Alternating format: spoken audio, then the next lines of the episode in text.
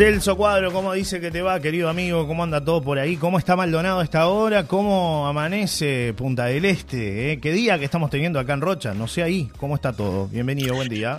Buen día, buen día, buen día. ¿Qué tal? Saludos para todos. 20 grados la temperatura aquí en, en esta zona en Punta del Este. Una jornada realmente fantástica, eh, cada vez más cerca del verano. Así que eh, la verdad eh, es un gusto, un gusto levantarse temprano, Sí. yo te diría, Johnny, Sí. para bueno empezar a chequear un poco las noticias, escuchar la columna de Nico Pérez.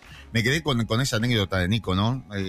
Esa pregunta tan profunda que, que- que le hizo Nico a- a- al tenista. A Diego Pérez. Qué novedades. ¿Qué ¿no? novedades, hay? ¿no? ¿Qué novedades ¿Cómo venís? Es más Eso- o menos parecido, ¿no? ¿Cómo Eso- venís? eso, seguro. Me recordó una, una, una situación eh, que vivimos este, hace un tiempo, hace un- ya con, con un periodista fallecido, eh, lamentablemente que se lo llevó el COVID, Carlos Guerra. Sí. Estábamos en una conferencia de prensa y había un, no me acuerdo, pero era un ministro, este, y, y había varios temas, ¿no? Este, pero bueno, en realidad eh, la nota se cambia a último momento, viene otro ministro para hablar, ¿viste? Cuando hay Sí. varios ministros, pero en realidad la nota era con ese ministro y no con el que. Entonces, bueno, este, como que quedamos todos medios en blanco ahí, no, no, no, nadie arrancaba con la. con- con- entonces, este, Carlitos Guerra le dice, bueno, ministro, bienvenido al departamento, ¿qué novedades? Ese fue. el ministro quedó Rom- Rompió el hielo. a titiesto, imagínate, ¿no? No me acuerdo quién era, pero me acuerdo que sí. Este, ¿quién formuló la pregunta que era Carlos el Guerra. querido Carlos Guerra? Querido y reconocido Carlos Bien. Guerra, que yo en- particularmente siempre lo miraba ahí en televisión, siendo un niño y bueno, un referente de la comunicación de, de nuestro departamento, que sí, estuvo sí, muchos años radicado en Maldonado y lamentablemente se nos fue, como tú decías, con la pandemia, Celso. Este, pero bueno, esas anécdotas que quedan, ¿no? Guardadas para siempre. Vayan, vaya nuestro recuerdo para, para Carlitos y un saludo para, para toda su familia, con quien, bueno, compartí mucho tiempo, ¿no? Carlos, querido. Carlos Guerra, este, que se inició haciendo televisión con nosotros allá ¿En Antena 2? en la década del 90, en Antena 2, exactamente, este, con, con toda la barra de Antena 2, Sí. este, con quienes arrancamos haciendo televisión en, Sí. en aquella oportunidad. Pero bueno, eh, me hizo recordar mucho este, Y- qué novedades. qué novedades. Vio que siempre hay anécdotas, ¿no? Y quedan ahí. Esta va a quedar también en la, ministro. en la historia de, Nico. bienvenido al departamento, fue Sí, fantástico. Sí, sí, claro. sí, sí. Bueno, está muy bien. Bueno, muy bien. El hombre le dio la bienvenida, ¿no? Sí, claro, le dio la bienvenida, el ministro se preparó para hablar y bueno, cuando le vino la pregunta incisiva, ¿qué novedades, ministro? Bueno, Bueno, hablando de, de- de situaciones que se han dado, ¿de- qué, de qué novedades? Hablando de qué qué novedades. Ver escándalo, qué trae. escándalo todo lo que está pasando. Primero lo de Sotelo, ¿no? Tremendo. ¿Por dónde quiere arrancar? ¿Por lo de Sotelo quiere arrancar? Arrancamos por lo de Sotelo, que es la más vieja, ¿no? Porque después nos vamos poniendo en la actualidad. Pero Sotelo y el tuit que él dijo que fue un error de redacción y que le faltaron las comillas. El director de SECAN contó que lo han llamado algunas personas para decirle que entendieron la ironía, pese a que asumió la equivocación. El tuit que publicó el director del Servicio de Comunicación Audiovisual Nacional SECAN, Gerardo Sotelo, trajo todo tipo de repercusiones, tanto en la interna de la coalición de gobierno, así como también hizo brotar las críticas de la oposición. En diálogo con Montevideo Portal, Sotelo admitió que fue una equivocación. Si querés, fue un error de redacción y le faltaron las comillas, sostuvo. Agregó que entiende las repercusiones, pero rescató que sí se ha cruzado con algunas personas que entendieron la ironía, pero sin duda fue un error de redacción donde faltaron comillas. Son cosas que pasan, sostuvo Sotelo. Ante la pregunta de por qué no eliminó la publicación, consideró de que nada sirve y que sería algo negativo. En la noche del pasado domingo, en medio de las elecciones nacionales en Brasil, Sotelo tuiteó, y así como eh, con el triunfo del ladrón sobre el facho, se fue otra elección en esta sufrida América Latina. Precisamente Sotelo consideró que faltaron las comillas en la palabra ladrón y facho. El jerarca aclaró que se encuentra de licencia, pero dijo que esto no tiene nada que ver con la polémica generada por este episodio, Tal vez esté por aquí por la Paloma, es habitué Sotelo de la Paloma. Explicó que los días de descanso los tenía marcados desde antes. Una de las últimas declaraciones fue la del secretario de Presidencia, Loro Delgado, quien dijo este martes que es un error inexcusable, inexcusa- inexcusable. Eh, Consultado sobre si esto podría hacer que el gobierno decida sancionar a Sotelo, Delgado señaló que es un tema que definirá el presidente de la República. Además, Sotelo después este, volvió a citar ese, ese tuit, tratando de, aclarar un, un poco ¿no? la, la- la situación, y este, puso la literalidad y la mala fe destruyen la ironía. Los calificativos no son míos, son los de los que ellos mismos se intercambiaron durante la campaña. No eran agravios, sino crítica a una forma de política que no me representa. Si alguien no lo comprendió, así reciba mis disculpas. Palabras de Sotelo. Un escándalo. Sí, sí, sí, palabras de soltero, ¿no? Tremendo. escándalo. Eh, Esto no cayó bueno, bien en, en- en- mm, en la interna del gobierno, ¿no? Evidentemente. Y no, y no, no, no, no, no cayó bien, este, pero bueno, eh, la verdad, eh, Sotelo no se ha dedicado a hacer lo que tiene que hacer en realidad, ¿no? Que es tratar de gestionar los medios públicos. Recordemos que es el director del SECAM, que maneja las radios públicas, que maneja el Canal 5, que maneja todo. Y que siempre, cada director que viene, cree que va a hacer los cambios este, más impactantes y que, bueno, va a revolucionar la televisión y la radio estatal. Sí. Pero en realidad no revoluciona nada, absolutamente nada. Ganan buena plata, pasan 3, 4 años porque no, ninguno llega a terminar el ciclo. El. Sotelo ya tiene amarilla con pintas rojas, le Sí. dijeron. Sí. Eh, y bueno, y se dedican a este tipo de cosas, ¿no? Opinar sobre otros gobiernos cuando en realidad mm, primero tenés que tener en cuenta que tenés una investidura, o sea, que estás participando de un gobierno, entonces tenés que callarte la boca. Eso para arrancar, y con todo respeto lo digo. Y segundo, tenés que tratar de, bueno, mejorar o ser mejor que quizás este, las cuestiones que uno esté este, cuestionando, ¿no? Y lo que ha sido la gestión de Sotelo, lo digo con mucha eh, con mucha información por dentro, porque hasta hace poco tiempo participé de, de- lo que es el proyecto de Canal 5 y me tuve que ir porque en realidad es un desastre, ¿no? No se le paga a los corresponsales, no se le paga a la gente contratada. Eh, es lamentable, lamentable la situación de, de los medios públicos. Eh, gente este, con, con- sin contrato, es decir, cualquier tipo de situación irregular es lo que está pasando hoy en los medios públicos. Eso es lo que está pasando verdaderamente en los medios públicos. Nadie lo denuncia, nadie lo dice, todo el mundo se calla, pero bueno, acá tenemos la posibilidad de hablarlo y la que la gente lo sepa. Claro. Lo que ha sido la, la gestión de este hombre a- a- al frente de los medios públicos, eh, porque el frente, cuando estuvo el, el- el- los- los- el gobierno anterior, los gobiernos Sí. de izquierda, Tres gobiernos de Frente es Amplio. decir, en los últimos 15 años es lo que yo puedo hablar. La verdad tenía problemas y siempre, nunca fue el canal más visto, nunca fueron las radios más escuchadas. Pero bueno, se intentó hacer algo. Eh, después hay, eh, hay otra discusión, que es si es el canal del Estado o el canal del gobierno. ¿no? Eso, es, eso es otra discusión aparte. O las radios del Estado o la radio del gobierno. Pero bueno, eso es otra cosa. Pero en realidad nunca hay un proyecto claro, bien definido, lo que es una máquina de gastar plata al Estado en, en- en- lo que significan los medios públicos. La verdad, el Frente Amplio le, le dotó una infraestructura impresionante a todas las radios, con móviles, con cosas de última tecnología, y sin embargo no las escucha nadie. ¿no? Salvo el que la quiera escuchar. Este, no les lograron imponer. El canal, bueno, el canal le han puesto algo de tecnología, pero después nadie quiere trabajar adentro porque el sistema ya viene desde hace muchos años de que nadie quiere laburar y es al estilo eh, este canal público, ¿no? O sea, clarísimo. Este, trabajan de ocho, eh, trabajan sus seis horas y se van, o si, si pueden, mucho menos.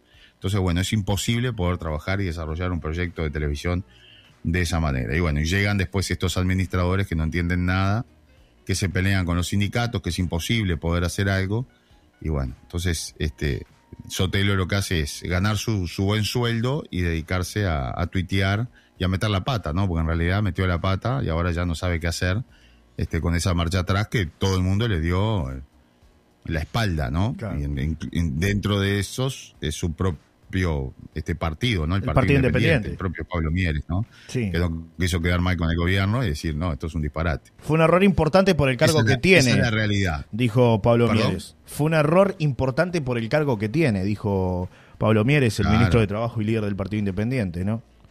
No, no tenés que opinar, tenés que callarte la boca. ¿Qué vas a hacer? O sea, está bien, como periodista po- podés opinar, pero si estás o formás parte del gobierno Claro. o sos periodista. Esa es la realidad, ¿no? Claro. Y creo que en- se supone que tiene que te tenés que ser objetivo en estas cuestiones, ¿no? Claro. O sea, yo si mañana formo parte de un gobierno, o sea, el periodismo lo tengo que dejar en la puerta, Claro. teóricamente, ¿no? Si no, Claro. sos juez y parte. Él, él dice por una parte, ¿no? Que este, le faltaron las comillas, ¿no? Yo creo que igual con las comillas no hubiera arreglado nada, me parece a mí. Este, me da la sensación. Quizás si hubiera dicho, Mm. bueno, esto fue lo que dijeron durante las elecciones, este, Lula y, y, mm, porque él habla, ¿no? De los candidatos. Dice, no eran agravios, sino crítica a una forma de política que no me representa.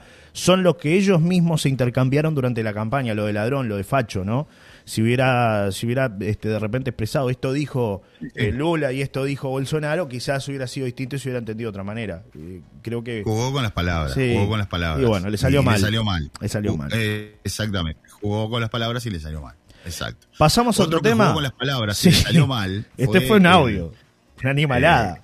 este fue con, audio directamente, ¿no? Este, Lo de Javier Chano en estas últimas horas. Individuo, Javier Chano, jerarca de la Intendencia de Canelones, hombre ya conocido, era director nacional de casinos, este, y bueno, profirió insultos homofóbicos contra la derecha de Uruguay en un audio de WhatsApp privado que se viralizó, y bueno, ya es noticia. Tanto fue noticia que, bueno, explotó y el intendente de Canelones, Yamandu Orsi, aceptó la renuncia de Javier Chá quien se desempeñaba como integrante canario en la comisión mixta del hipódromo de las Piedras. Cha, ex director de casinos, admitió luego de que se divulgara en un medio de prensa un audio privado en el que insulta a la derecha en Uruguay en el marco de la victoria de Luis Ignacio Lula da Silva en el balotaje de Brasil. Según el material divulgado por Radio Universal, ya, bueno, de acá dice absolutamente todo lo que yo para, para no, no, leerlo. respeto a los niños que nos están escuchando y a los menores y a todos sí, la sí. no, no, no vale no la, pena. pero más o, menos entre líneas sociales. Entre líneas, claro. Sociales, pero entre este, líneas dice comunicador Sí. No, no, no, no. No, no, para podemos repetir lo que dijo. no, no, no, no, no, no, no, no, no, Para, pero, pero yo realmente hoy lo, lo leí un poco en clave y me aseguraron que una de las primeras medidas que va a hacer Lula es que se va a localizar y a poner a todos los BU eh, que hay en la vuelta de Brasil en la frontera con Uruguay, mm, para que vayan todos los y todos los P que hay en Uruguay, todos los de derecha, todos los de derecha, pueden ir a la frontera con Brasil eh, bueno, entre otras cosas, la verdad que fue un audio insulto. tremendo. Qué lindo, faltan 23 meses para que le rompamos él en Uruguay. Sentenció Javier Chan ese referencia a las elecciones en, Uruguay también, ¿no? Bueno, este, bueno. Se le fue la eh, moto. Este ¿eh? es el, el ambiente, ¿no? un ambiente frente amplista. ¿Qué quiere que le diga? así lo dijo. se, le fue la moto. ¿no? Este, un ambiente frente amplista. ¿Qué quiere que le diga? Sí, sí, sí, está igual, Escándalo. Claro, bueno, él dice que fue una... que asume la responsabilidad y por eso se puso en contacto con Orsi para presentar la renuncia. Apenas llegó el intendente de Brasil, donde viajó acompañado por Mujica para apoyar la candidatura de Lula. No estoy para generarle ningún problema ni al gobierno de Canelones ni al intendente Orsi, agregó. Esto es una infamia, una cobardía y una maniobra para utilizarlo políticamente, dijo Cha, quien aclaró que no piensa nada eh, de, lo que, de lo que dijo. No sé, una cosa rarísima, ¿no? Fue una conversación privada y una broma bizarra dijo, este, así que bueno, este, este, este, audio es, un, escándalo. el audio este es un escándalo. Sí, sí, sí, pero, pero, pero totalmente. Es un escándalo. el audio este es un escándalo. Yo creo que se confió, se confió demasiado, me parece, Javier Chaco, o confió demasiado en ese amigo, pensó que no se lo iba a mandar a nadie. Si habrá que tener cuidado con los audios que uno manda, Celso Cuadro. Y lo digo por experiencia propia, ¿no? Me pasó una vez que mandé uno a un grupo y al, otro día me, me lo mandaron, lo viralizaron y lo mandaron de de otro grupo. Y digo, ¿y esto? Agua vida, agua Claro. ¿Quién sacó esto a la luz? ¿Por qué? ¿De dónde salió? Hay que tener mucho cuidado este, cuando, cuando se ocupan cargos o, en este caso, cuando son personas públicas, este, con lo que se manda, con lo que se dice, un audio, bueno, puede terminar en la mano de cualquiera. Es, es así. Muchas veces, eh, porque a uno le pareció gracioso, che, lo voy a compartir con aquel, mirá lo que dijo fulano, y de repente termina en esto, ¿no? En una renuncia este, de, Javier Chá y bueno, además recontrapegado, ¿no? Este, quemado por todas partes, mi amigo. Es así, ¿no? Sí, la verdad, este, además un hombre que, ocupó un cargo altísimo durante la última administración de Tabaré Vázquez, ¿no? O sea, era el director nacional de casinos, porque ahora estaba vinculado al tema este, era asesor del intendente Orsi, este, de estos cargos que, bueno. Sí, este, integrante. Quedaron, sin, cargo a nivel nacional y se fueron acomodados entre la intendencia de Canelones y la intendencia de Montevideo, repartieron sí, sí, los, cargos, más importantes que tenía el Frente Amplio. Esta es la realidad, ¿no? O sea, a ver, este, el ajusta. Eh, y bueno, hace muy poco tiempo, muy pocos días, eh, el propio Yamandú Orsi lo habían consultado este, sobre los asesores que tiene y demás, y él, él incluso le, le- le había dado para adelante al propio Javier Chá, ¿no? Dijo que en materia de, de juego, juego online, este, en materia de hipódromos, por ejemplo, de hípica, el que más sabía era Javier Chá, que era Claro. un tipo de primerísimo nivel. Y ahora le, le acepta la renuncia porque, claro, fue un escándalo esto, ¿no? Sí, sí. Se desempeñaba como integrante canario en la comisión mixta del hipódromo de las Piedras, Javier Chá. Esa era su función. Eh, y esto además tuvo repercusiones porque el diputado nacionalista Javier Radiccioni denunció en la Intendencia de Canelones por la excesiva cantidad de renovaciones de contratos durante este periodo. En una entrevista con En Perspectiva, Orsi reconoció que debe haber unas 270 designaciones directas. Entonces puso como ejemplo Javier Chá, asegurando que funcionarios contratados como él traen experiencia y conocimiento, por lo que tienen mucho para aportar. Fue lo que dijo Orsi en aquel momento defendiendo la gestión de, de Javier Chá. Bueno, ahora Se quedó corto Orsi, Sí. ¿no? Con lo que tenía para aportar Chá, porque la verdad, lo que aportó fue un verdadero escándalo. ¿no? Un escándalo. como siempre pasa del otro lado de la vereda de enfrente, este, siempre se hace leña al árbol caído, ¿no? Y da Silva a Javier Chá tras audio viralizado, suerte con las ocho horas, la vas a necesitar, le dijo.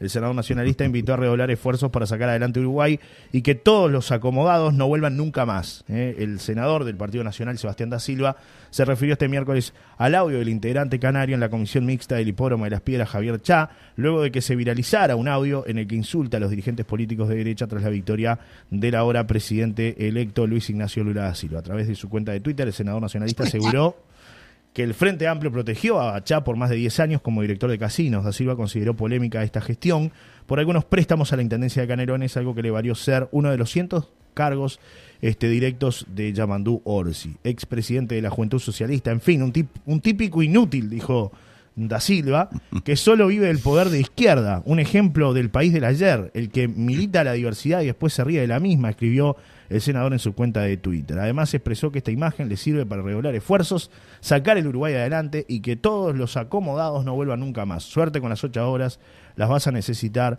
fue lo que escribió eh, Da Silva, ¿no? Pero bueno, ahí en, todas en todas las familias hay un muerto en el placar, mi amigo, Sí, ¿no? Eh, porque tampoco- hoy es lo de Javier Chá, no hay que escupir para Sí. arriba, mañana le va a poder tocar, o sea, es, es así, la política Y, tiene y eso, en la política es un error hacer lo que está haciendo Da Silva, ¿no? Claro. Absolutamente, me Claro, parece, ¿no? claro. Eso es un disparate también. Claro, o sea, claro, está bien. eh, se equivocó eh, o si, o, o si este, hizo algo que, que- que no debió hacer, que, que bueno, este, se hace la denuncia, si hay sospecha de corrupción, se hace la denuncia y que la justicia lo dirima.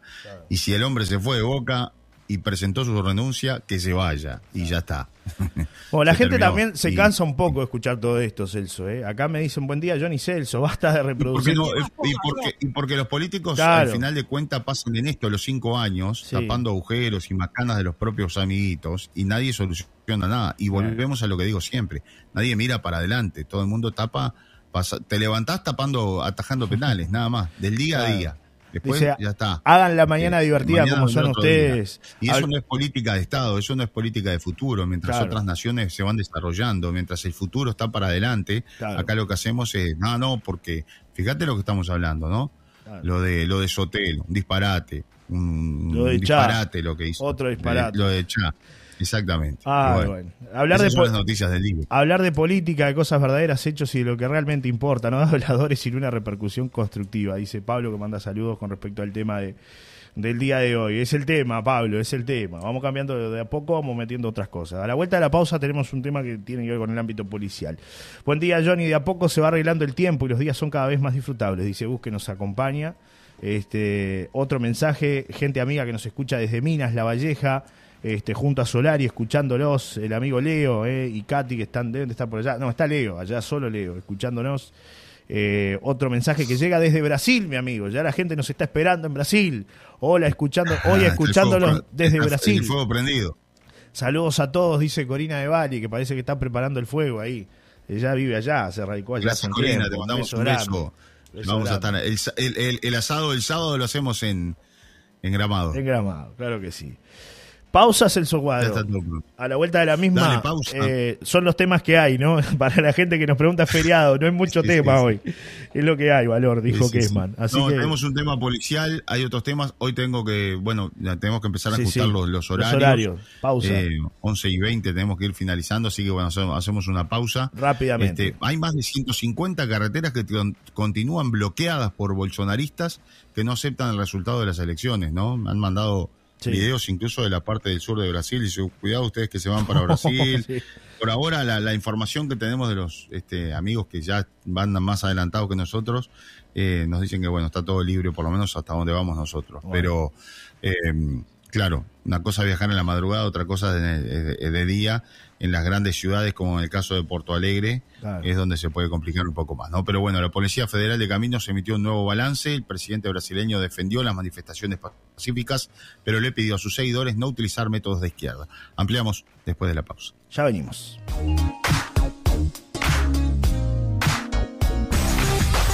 Presentó este espacio en Solar y Radio. Provisión Barrio Parque. Completo mini mercado. Ahora con nuevo servicio. Anexamos frutería. Viajamos todas las semanas para traerte lo mejor del mercado a tu mesa. Con muy buenos precios y ofertas. En Barrio Parque. Calle Amaral Casi Canilla. A una cuadra de la ex fábrica de hielo. Con la atención de Lucía y Cristian. De lunes a sábados en horario continuo de 8 a 23 horas. Domingos abierto de 8 a 13 y de 17 a 23 horas. Provisión Barrio Parque. Celso, retomamos el capítulo de la información. Nos vamos a meter de lleno en un tema que tiene que ver con el ámbito local y una búsqueda incesante a esta hora. Sí, la policía de Rocha está buscando a un hombre de 68 años que estaba denunciado por violencia de género y desapareció en las últimas horas. El hombre estaba denunciado por violencia doméstica por una mujer de 20 años. Ella fue la última persona que lo vio. Después de eso nadie supo más nada. Eso fue el martes. El dinero, te- el dinero tenía y el dinero no lo hemos encontrado. Esto narró a su rayado Mónica Tolosa y también dijo que el último dato que hay es que mm, había salido con una botella de vino y una cuerda y bueno, se espera lo peor, ¿no? Este, esto es lo que se dio a conocer en las últimas horas, es este, una persona conocida de la zona de Costa Azul allí, eh, familia conocida de Costa Azul, pero bueno, esto lo están eh, en la búsqueda, eso es en un, en un paraje, ¿no? Este, Johnny. Sí, en los Este, cerrillos. en zona Paraje rural. En la zona de los cerrillos, exactamente. No está muy claro todo esto, ¿no? Es decir, la policía está tratando de establecer bien cuál era el vínculo en esta, de esta mujer de 20 años con este hombre de 68, por qué aparece ella ahí. Aparecen ahora familiares que se la llevaron. ¿Se la llevaron a qué departamento? A Nos- Salto. Tacuarembó, Celso. Nos informaban Tacuarembó. Tacuarembó, ahí está. Sí. Eh, este, esta joven que también eh, este, eh, venía siendo buscada desde hace un tiempo. Aparentemente este, hay un, un tercer plato de comida allí, fue lo que se encuentra, ¿no? Es decir, como que había una tercera persona eh, dentro de los elementos que se encontraron en, en el interior de, de la vivienda. Bueno, no está muy clara la situación, lo cierto es que la policía sigue buscando a, a este hombre, entonces este, desaparecido eh, de 68 años. Sí. que no hay rastros de él por ningún lado, ¿no? No, no, ya la Jefatura de Policía de Rocha además publicó un comunicado de prensa al respecto y las fotografías de eh, este hombre desaparecido, Héctor Waldemir Guerra Guerra, 68 años, quien fue visto por última vez en el paraje Los Cerrillos el día 25 de octubre. Se pide la colaboración de la población en caso de contar con información sobre su paradero. Pueden comunicarse al servicio de emergencias 911 o con la seccional más próxima. Es la información que, que llega entonces con respecto a esta intensa búsqueda. Tenemos otros mensajes que vienen llegando por acá. Me dice, hablando de Brasil, no precisan un chofer y me llevan, dice el amigo Leonardo que está en Minas. Nos manda Vamos, Leo, vamos, Leo, vamos, vamos a ir ampliando el equipo, así Eh, que, claro que este, sí, claro en que esta no, pero capaz que en la próxima sale, no hay problema. Mandan un audio a ver qué dice la audiencia esta mañana. Buenos días, Johnny, ¿cómo estamos? Te escucho desde el Poker Bar. Johnny, ayer encontré una llave mientras estaba repartiendo los correos y nada, la dejé en la en la oficina de Miltrans, o sea, atrás de Ruta 9, en de Karateca, por si alguien la anda buscando. Tiene un numerito 13, es- tiene una cinta verde y son dos llaves. Vamos arriba, Cristian 803-3, abrazo, buena jornada. Un abrazo, Celso. Alguno quedó afuera, ¿no? Alguno se quedó afuera. Digo que alguno se quedó afuera, digo, con el tema Ah, de la- sí, sí, sí, claro, claro. Eh, porque además, eh, eh, este, evidentemente, eh, es una llave de, de- de- de alguna, de, alguna cabaña, algún lugar, ¿no? Claro. Número 3, o sea, este, así que bueno, si alguien perdió llaves, este, que tiene un llavero con número 3, eh, este, allí están la- las llaves en el local de Mix, Mix Trans, ¿no? Mirtrans, Este, Mirtrans, Mirtrans. Sí, ahí atrás de Ruta 9. exacto. Eh, buen día, para ser feriado está bastante picante la información. Gracias a ustedes nos enteramos de los entretelones de la política. Que tengan muy buen viaje, esperamos sus noticias. Dice Susana 737-2, abrazos, saludos a Lula, dice, dice esta oyente. Hola, ¿cómo estás? Te deseo un feliz viaje, cariños a todos, Susana 947-2. Están a full la, la Susana hoy, ¿eh? Hay dos Susanas, distintas, pero las dos mandaron más o menos a la misma hora, 11.13 las dos, el mensaje. Ahí está. Así bueno, un simpatizantes bolsonaristas que no aceptan los resultados de las elecciones presidenciales en Brasil continúan bloqueando a esta hora el tránsito en al menos 150 carreteras federales.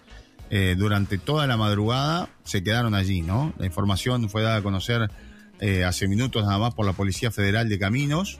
Eh, este martes habían ya registrado este, cerca de 270 bloqueos, ahora bajaron, son 150 este, carreteras, pero son 170 cortes más o menos, o sea que Sí. más de un corte por, por carretera. Esto tiene que ver con que, bueno, este, siguen descontentos con la victoria en las urnas de Luis Ignacio Lula da Silva, a pesar del discurso ofrecido por el mandatario en el que repudió la interrupción del libre tránsito, al, al catalogarlo como una acción similar a las que lleva adelante la, izquierda, ¿no? Para el momento las autoridades este, han logrado ya desarticular más de 600 manifestaciones públicas y han ubicado a al menos 1.992 puestos de control para preservar la libertad del tránsito. Bolsonaro dijo que las manifestaciones pacíficas siempre serán bienvenidas, pero reforzó que sus métodos no pueden ser los de la izquierda, que siempre perjudicaron a la población, como la invasión de propiedad, la destrucción del patrimonio y no permitir el derecho de ir y venir. El presidente habló por primera vez desde los resultados de las elecciones del domingo. Pero bueno, de todas maneras, Sí. este, para los que estábamos mirando en vivo, lo que fue esos dos minutos y algo que habló, ¿no? Se, se esperaba mucho más, se esperaba una reivindicación, se esperaba que Bolsonaro, bueno, este, bajara los decibeles en cuanto a todo esto de las protestas de los camioneros y, y los cortes de ruta, pero nada de esto pasó, pero se fue Bolsonaro y después sí aparece un ministro Sí. a, a dar cuenta de que este, se había iniciado ya la transición, ¿no? O sea, aparece un ministro por allí que brevemente lo que dice es que está autorizado por el presidente a decir la transición ha comenzado, eh, porque además ellos tienen una transición muy Sí. rápida, ¿no? O sea, son dos meses, el primero de enero eh, ya este, comienza el nuevo gobierno, ¿no? Es Claro. decir, este, en poco tiempo tienen que entregar el gobierno y chau chau adiós, ¿no? Celso. Entonces, Con este tema que tú estás diciendo, el tema de los bloqueos y demás, y las situaciones que se generan, estoy este, con información del diario Cero Hora de Porto Alegre, este, con pedidos de intervención federal y resistencia civil. Bolsonaristas hacen una protesta en el centro de Porto Alegre. Un grupo se reúne en las inmediaciones del Comando Militar del Sur por segundo día seguido. eh, con respecto al tema de las manifestaciones, esto es en el centro de Porto Alegre lo que está eh, sucediendo con, con respecto, bueno, gente que nos preguntaba por el viaje y, y si están cortadas las rutas y si se puede ir. Este, Sí, recordemos que hay una delegación de Rocha que creo que va hoy también Sí. para, para Gramado, ¿no? Sí. Y bueno, había un poco de preocupación por, por todo esto. Hasta ahora lo que se sabe es que hacia la zona, porque claro, tenemos que ir hasta Porto Alegre y ahí nos desviamos hacia la zona de sierras, ¿no? Claro, claro. Este, pero en el entorno de Porto Alegre había Sí. rutas cortadas. En la. Rúa Hasta el 7 momento es- creo que está, todo libre, ¿no? O, o Sí. hay algún. Bueno, hay algunos inconvenientes. Rúa 7 de septiembre, el Centro Histórico de Porto Alegre. Eh, tiene algún algún movimiento este, que está creciendo eh, ahí localmente. Por segundo día seguido, manifestantes realizan esto en las inmediaciones del cuartel general del Comando Militar de- del Sur, en el Ejército, eh, con respecto a esta, a esta situación. ¿no? Bueno, por ahí este, banderas de Brasil, con frases como intervención federal o resistencia civil, personas vistiendo camisetas de la selección de Brasil, eh, con, con los colores verde y, y amarillo, marcan el escenario de la movilización. Este, es, es un poco lo que, lo que expresa el diario Cero Hora de Porto Alegre eh, con respecto a lo que a lo que está pasando ahora. Así que bueno, estaremos allí, veremos cuál es la a la situación este mañana, ¿no? Cuando Mañana les contamos, mañana les contamos en vivo de cómo, cómo fue el viaje y todo lo demás. Nos Claro vamos esta sí. noche. Hasta mañana, Bueno, Celso Cuadro. voy por acá porque voy Sí. cerrando, voy cerrando este boliche Sí, para sí. abrir el otro. Claro que sí. Cierre, cierre, cierre tranquilo. Hasta mañana. Nos reencontramos. Saludos para todos, ¿eh? Nos reencontramos mañana desde Tierras Norteñas. Desde Tierras abrazo. Gabullas, ¿no? Como dijo usted, ¿no? Sí, señor. Tierra Gabullas. Sí, señor. Bueno, son los gabullos, exactamente. Claro, Gente así- del sur. del Así sur de Brasil. ahí estaremos. Un abrazo, Celso. Hasta mañana. Un abrazo. Chau.